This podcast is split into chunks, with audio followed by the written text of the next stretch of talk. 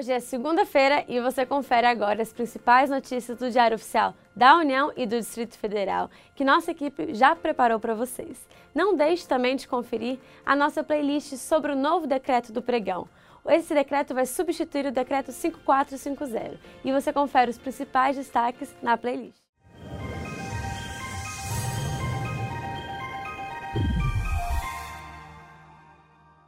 Confira agora as principais notícias extraídas do Diário Oficial da União de hoje. O grupo de trabalho estudará Plano de Desenvolvimento de Pessoas para ações em 2020. O grupo tem o objetivo de analisar as demandas de necessidades de desenvolvimento constantes do Plano de Desenvolvimento de Pessoal. Deve ainda identificar as ações transversais relacionadas às necessidades de ações de desenvolvimento comuns a mais de um órgão ou entidade e encaminhar à ENAP o plano consolidado. Supremo Tribunal Federal entende que obrigações pecuniárias devem ser pagas por meio de precatórios. A ação questionava uma série de decisões judiciais em mandados de segurança que obrigavam o governo estadual a pagar as dívidas fora da regra constitucional dos precatórios. No julgamento, prevaleceu o entendimento da relatora, ministra Carmen Lúcia.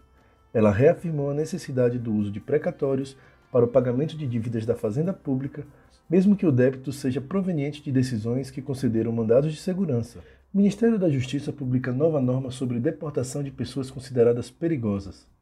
A nova norma revoga a portaria número 666, de 25 de julho de 2019, que tratava do tema. Foi retirado do rol dos atingidos pela portaria os suspeitos de envolvimento em torcida com histórico de violência em estádios. Por fim, governo federal autoriza transferência de recursos para ações de defesa civil. Os municípios beneficiados foram Mariápolis, de São Paulo, Francisco Morato, também em São Paulo, e Manacapuru, no Amazonas. Tenham todos um bom dia.